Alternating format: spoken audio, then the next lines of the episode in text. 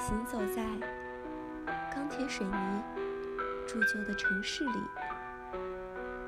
目光所及是难以摧毁的坚毅与冷酷。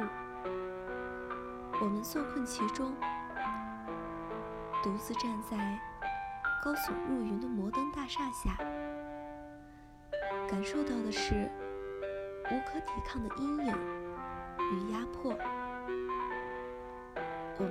去处，于是日渐疲倦的心灵濒临枯竭，呼喊着一片可以博衣之处。日益贫瘠的灵魂需要栖息之地，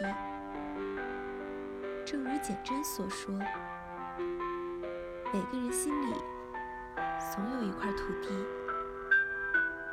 是他终生溯回以求的。那可能是从音乐中寻找一方天籁世界，